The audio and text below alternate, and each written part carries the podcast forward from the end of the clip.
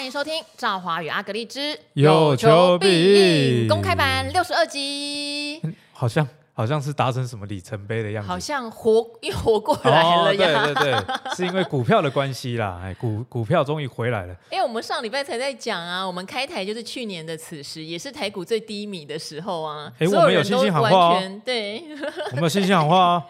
哦，对对对，所以十一月又弹起来吧，啊。好，十一月本来也就是美股哦，标普五百涨幅最多的一个月哦。通常在年底有做梦行情嘛，可是，在股市大幅修正之后，都会不相信，没啦，不要骗我啦，不要害人呐，你们在出货啦。哦，当这种话题越来越多的时候，恭喜大家，就是要回温了。啊，确实，最近总经也有非常多数据跟我们之前呃跟大家讲的一样啊。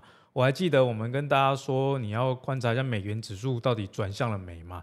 那之前有说到，其实十一月升息的几率很低啦，哈，因为 FedWatch 预测大概九十几 percent 是不会升息。那最后呢，FOMC 会议的结果也确实不升息。哦，那我觉得这个很很有趣哦。哎，赵华，你不觉得这跟这个最近看到财报公布很像吗？嗯，就有一些股票，像我们之前讲保雅，我说哎奇怪啊，七八九月营收都很好啊，它股价一跌啊，啊第三季这个财报出来之后。V 转哦，从四百七、四百八一路弹弹到最高五百三、五百四，哦，弹了其实不少。然后这个升息这件事好像也是一样。其实，在 FOMC 开会之前，大家就已经觉得说不会升息了。嗯，哦，那联准会相关的成员呢，在媒体上的放话，也不是说放话，他们都会释出一些消息，跟市场沟通，引导到他们想要的方向啊。他们也有说到，其实公债值利率十年起的超过五 percent。某种程度也算是一种类升息的效果，效果啊、哦，因为造成这个金融市场呃的这个呃灭火嘛，哦降温。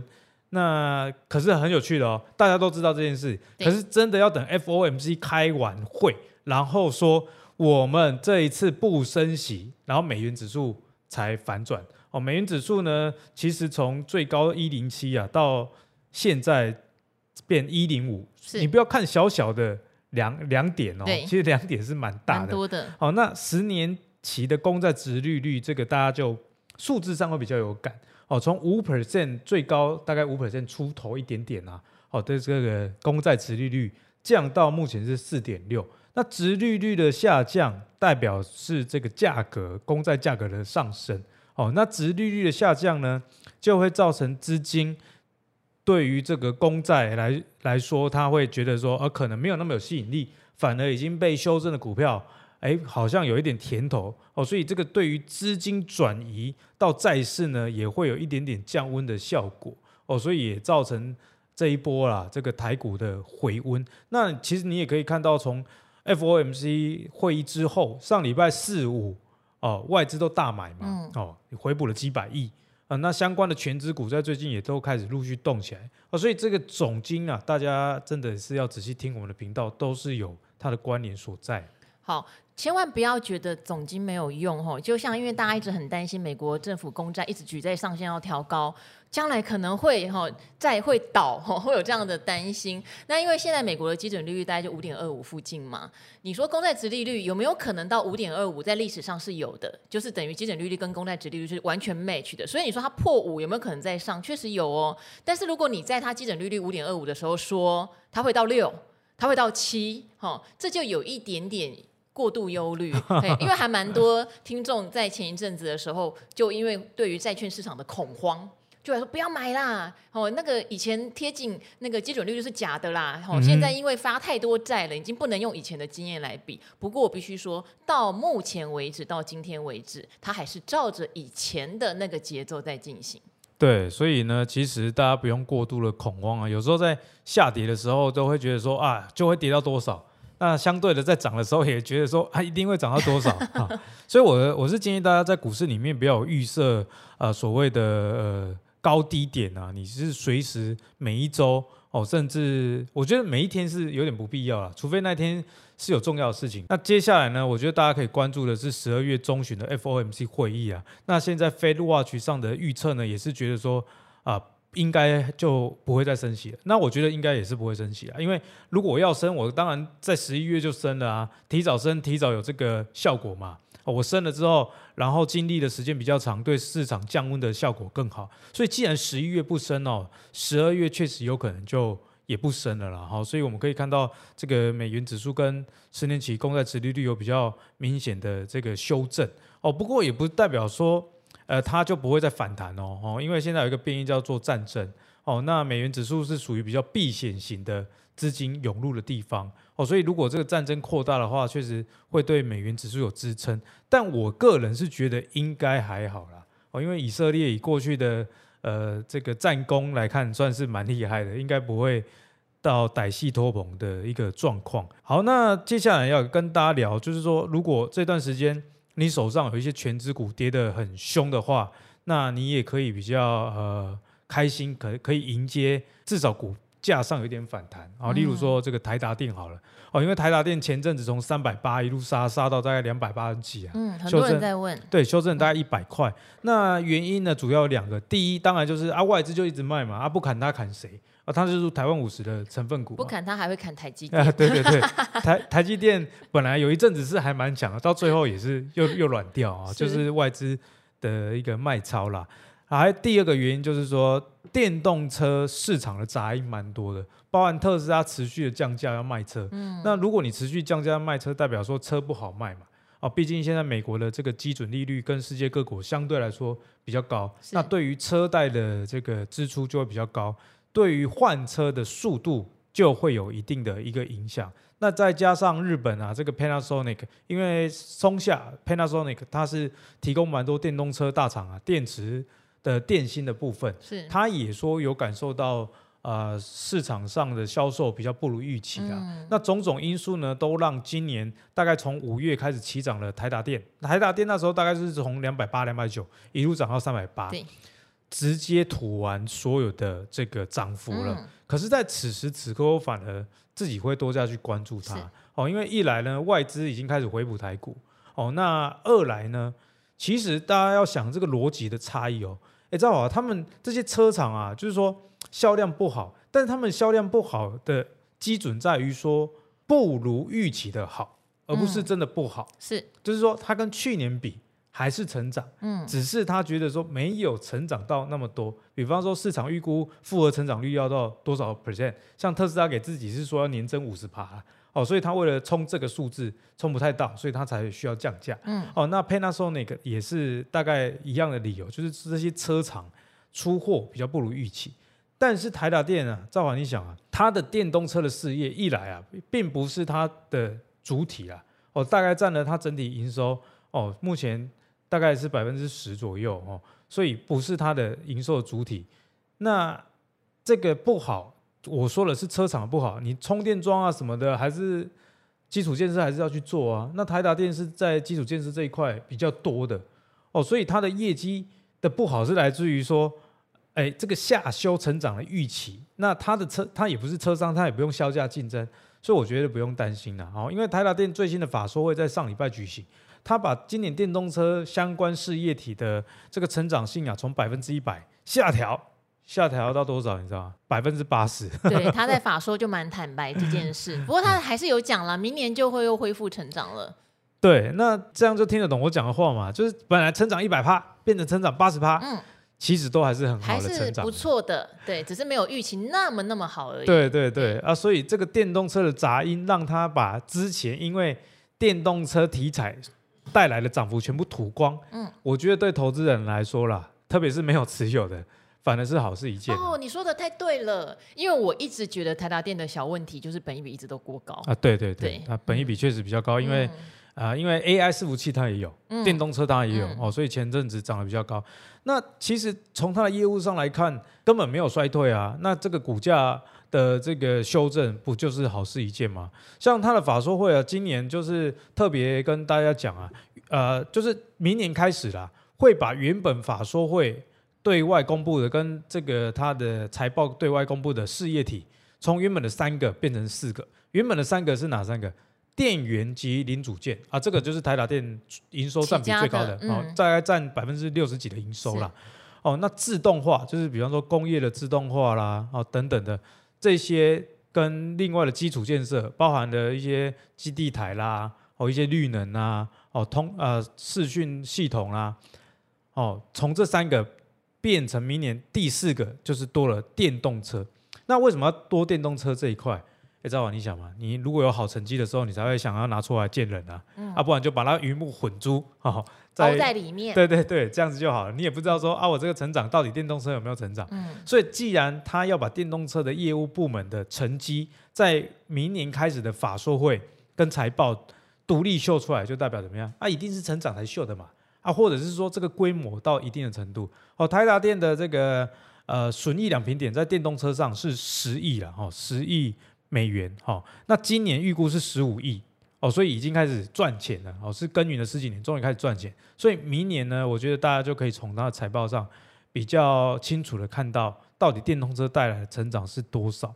那根据法说会的说法，今年的这个电动车带来成长，他说下修嘛，可是还是百分之八十，还是很高了，哦，所以我觉得这时候呢，反而台达电我还是会持续的观察下去。好，因为台达电哈都会有呃听众朋友问我说他在存股台达电，但我会提醒听众朋友，台达电对我来说真的不是叫做存股的好标的，因为它殖利率低嘛，因为刚刚讲本益比高嘛，但是它是一个趋势做波段的好标的哦。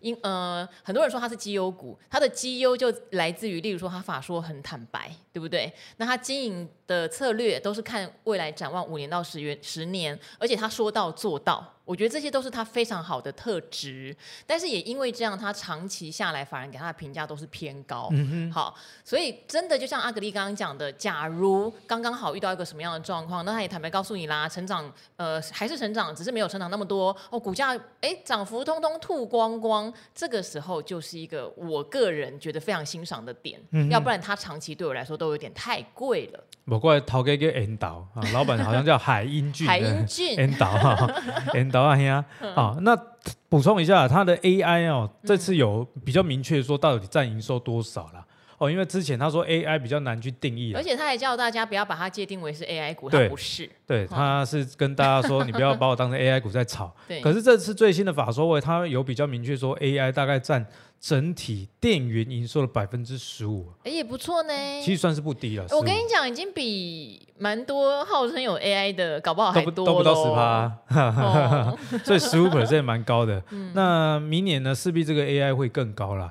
而且这个台达电在伺服器啊相关的这些电源本来就有一定的市占率，对啊。哦，所以我觉得说台达电是一一家我个人。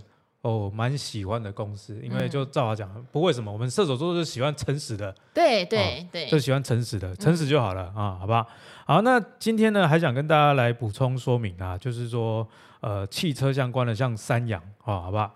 因为山羊呢，最近参加米兰车展啊，哎、嗯，最近我的粉砖终于复活了哈，被锁了一个月，欸、跟大家公告一下。那还要再感谢一下那位帮你。复活的好帅，要说他好帅吗？他就叫波特王好帅，波特王好帅。我觉得这边真的可以跟大家还原一下，现在粉砖被盗。真的很难拿回来，我也搞不清楚为什么。因为我自己在东森有带了五年的数位嘛，所以本来我们的数位跟脸书这边的关系应该算是很强大、很好的。但是透过我们这边在协助啊，也都一直没有办法帮阿格丽把粉砖拿回来，显得我们很无能，你知道吗？而且其实阿格丽也找了很多媒体相关的人，发现可能从媒体这个管道是拿不回来的，所以我就跟阿格丽暗示说，要透过。更加高大上的广告，对对对，就透过不同领域的朋友啦。对、哦，我不知道波特网怎么做到的，嗯、但诶、欸，我有听脸书的内部人士哈，嗯、因为我透过大概七八组朋友，是。啊，从、呃、这个各个。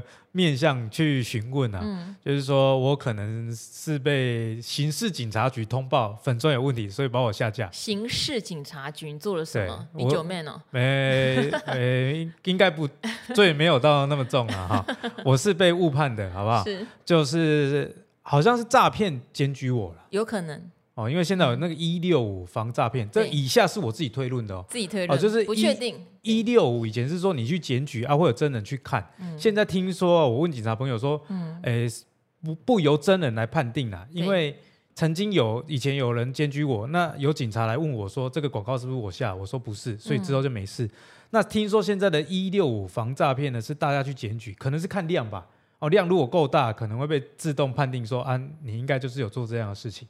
所以诈骗，我我怀疑啦，用这样子的呃管道哦，导致我被下架，哎，损失也不少钱。但是我后来觉得说，我损失的业配的钱算是值得，因为十月呢是台股非常不好的，我等于一个月的清净啊，大家都找不到我。对，也不用回答太多那种 怎么办？怎么了？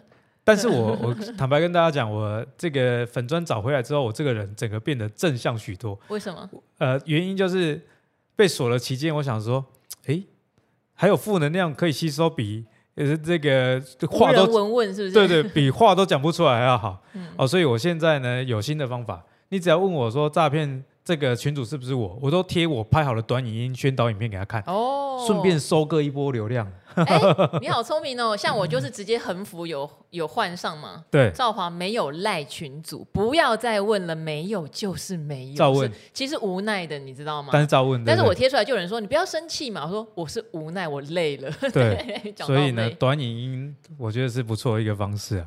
好，那回到山羊呢，其实。三羊啊，那阿格力也跟大家就是都很直接啦，嗯、因为这个公司的基本面，我每次讲的就产业就是这样啊。至于股价那个都不是我们能掌握的事情。嗯、如果股价是能掌握的事情的话，那大家就都不用工作了，对 哦，好不好？那三羊呢？今天我觉得巴尼尼就可以掌握啊。哎，不要再讲他了，太可怕了。我我我从原本的不信邪到现在怕的要死。对，我自从遇到他之后呢，三羊从九十九跌到最低六十几，而且粉砖不见了，然后粉砖被锁一个月。嗯、我经营十年第一次遇到这种事情。嗯所以啊，这个有人问说：“哎，阿格丽，你要不要找巴尼尼直播？千万不要，不是讨厌他，是我畏惧他的威力。”我是觉得艾德恩真的要格外留意啦，因为他那时候直播完手机就掉了。嗯，然后最近诈骗集团好像也开始去也看上他的粉专，对，也跟他说，哎，你的粉专即将被下架。嗯，所以现在艾德恩早上敲我都没有再回了。艾德恩有听到哈？好，那回到三羊的身上，三羊这次有什么好提呢？就是十月的营收应该是也没坏啦。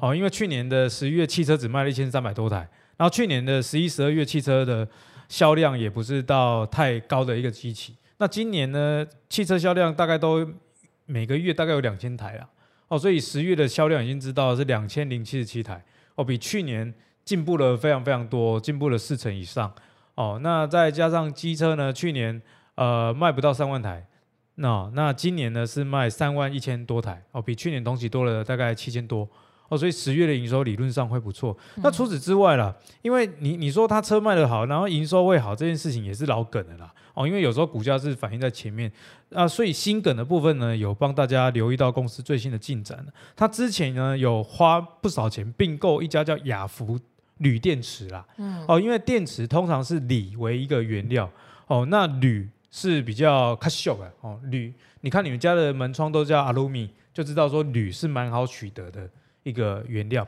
可是铝当成电池的应用上呢，确实有它的。瓶颈存在啊，所以你看电动车都不是用铝嘛，所以三洋也动脑筋动得蛮快的哦，因为铝的成本低啦，充电也蛮快的，只是说它的这个能量密度不高哦，就是说你同样大小的体积，它能存的电比较少，那它灵机一动呢，它就把它放在机车上面，可是放在机车上面，大家就会想啊，啊不是有 Gogoro 了吗？嗯，那你这样有什么优势啊？诶，我觉得大家问的问题很好，我们投资股票如果看产业的话，都要一直。问自己了哦，到底有没有竞争对手？啊，你的优势是什么？哦，那像我自己是蛮喜欢电动车的。电动车好处，不管机车跟汽车都是，都是加速很快，扭力随传随到。哦，汽油引擎必须要转速拉到一定的程度。哦，所以你刚起步的时候，像台湾常常是需要红灯起步的，电动车就会让你驾驭起来非常的轻松啊。可是我没有换 Gogoro，知道吧？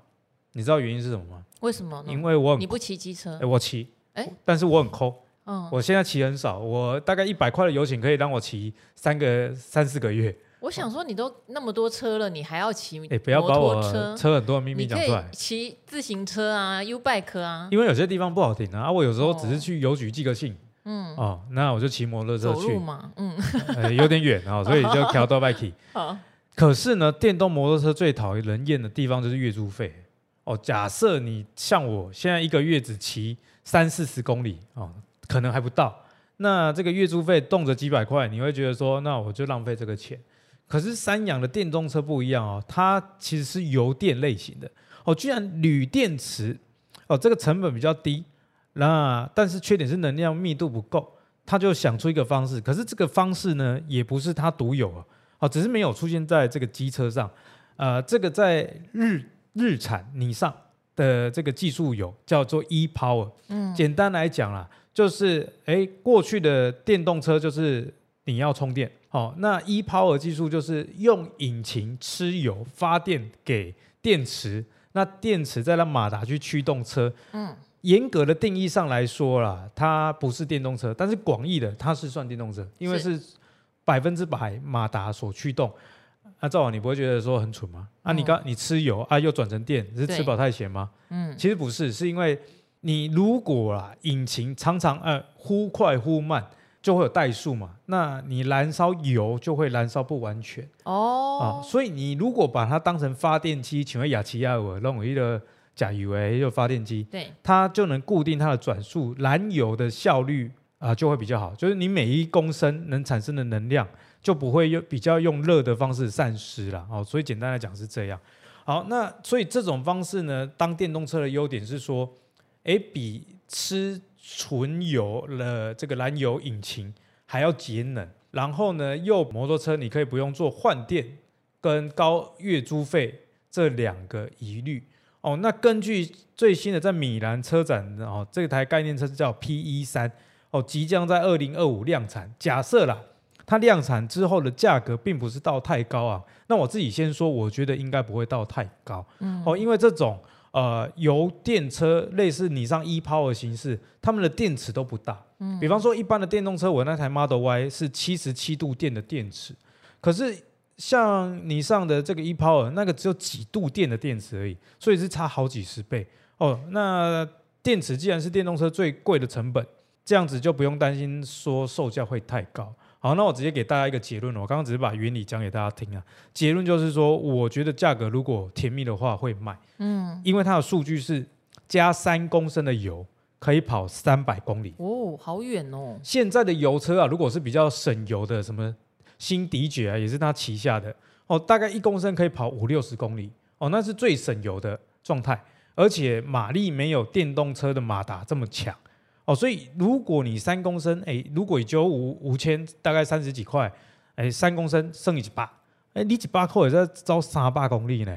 哦，可以从这个台湾头骑到台湾尾，机车环岛，对，而且不用月租费。嗯、哦，所以呢，我觉得说这台车蛮有竞争力的。但是会不会在股价上有点话题，这个就不知道了。不过呢，我觉得从这个第三季的季报跟十月营收在台股盘面上的表现来看，我反而觉得沉寂一段时间的这种绩优股是有机会的啦。我个人的观察，因为今年呃从五月开始有点青黄不接哈，就是开始炒一些题材股，这些题材股并不见得在第三季有缴出非常好的成绩单哦。那这一波的回档之后，资金又发现哎有机会重返多头，那在找什么？么？其实第三季季报结出来好的都有反应哦，都有反应哦。我觉得这个是台股比较健康的状况。对，确实。然后最后跟大家补充一下，照我刚刚讲的这件事情，像我最近看到呃，例如说像东河钢铁，好了，哦，东河钢铁这种做建材相关的，其实在我们前几个礼拜都有陆续在讲嘛。我说代销的海月业绩已经开始恢复了，那你房子开始卖得好，怎么可能说这个建材相关的公司不好？实际上在建材的公司的部分，十月还不知道，但是九月营收公布。营造相关的是台股营收年增率的前几名哦。嗯、哦，那有一个原因，大家会觉得很奇怪，就是说，哎，房市不是不如预期吗？不是交投比较冷清了吗？对，那为什么这个业绩会回来？理由是说啊，政府其实是在二零二二的上半年就开始在打房。那土建龙呢有一个规定啊，就是说你如果没有开工的话，你拿不到全部土建龙的层数哦，大概开工才可以多拿一层啊。那一层以整个工地。你如果以几亿来算，一成算是蛮大的哈、哦。那这个时间点也从去年上半年到今年，目前已经年末了，超过一年了嘛。那你拿到建造之后，需要在一定的期限内动工，你没有动工的话，你的建造就会被取消啊。你如果重新申请什么的，啊，又会影响你贷款的这个资金的运用以及啊、呃、后续的推案哦。所以现在开始很多建商，不管房子好不好卖。反正要先动工动起来，嗯，哦，所以要动工动起来的情况下，对于东和钢铁这种，呃，在台湾啊，它大概是唯二提供 H 型钢的哦，另外一个是中钢，哦，所以呢，它就因此而受惠了。它的营收哈、哦，在九月跟十月都是年增十四 percent，哦，今年前十月累计已经到历史次高了。如果十一月再年增，就是变历史新高了。诶，你看到、有时候投资很有趣哦。你如果看新闻的风向，你可能根本感受不到这件事情啊。哦，那它第三季的 EPS 一点五九元，年增一百一十四 percent，哦，非常非常的强。那筹码呢？法人投信啊，四百张大户都在大买。今天公布这个十月营收，市场知道之后，股价也涨了三 percent，哦，上涨了两元哦。所以类似这个财报好的公司其实蛮多的。那我们 VIP 里面呢，也陆续帮大家来会诊。好，如果想知道更多有关于 Q 三财报，甚至十月营收的讯息，我们在呃这一次的 VIP 里面会帮大家再整理哈。不过阿格里给我一个灵感呢，因为我有同学是建商嘛，说、啊、手上有九个案子在推，是不是就是被 push 要赶快盖起来哈？对这个型钢的需求也有一定的贡献。对对对，他在信义区有个案子叫华谊信义。大家有兴趣可以去看，听起来就蛮厉害。有有什么信义？听起来就是就是屌。就一房可以在林口买三房的那一种价位。所以我到信义区，我算是平民百姓了。好，不要再说我有钱了哈。好，那就大家喜欢的话，可以去看一下了哈。好，那今天的话，我们的公开版就先到这边喽，跟各位好朋友们说拜拜喽。VIP 见，VIP 见，拜拜。